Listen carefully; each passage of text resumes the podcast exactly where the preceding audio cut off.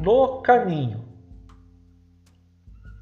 Vem o temor, traz horror, apresenta o terror, manifesta pavor, emergindo a incerteza, estampando a fraqueza, insignificando a beleza, minimizando a riqueza, repensando a realeza, conduz a reflexão, chama a atenção, clama com paixão, convida a oração.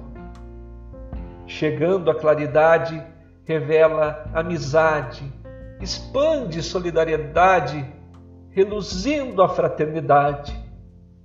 A fé urge, a força surge, supera o momento, vencendo o tormento, ofertando alento.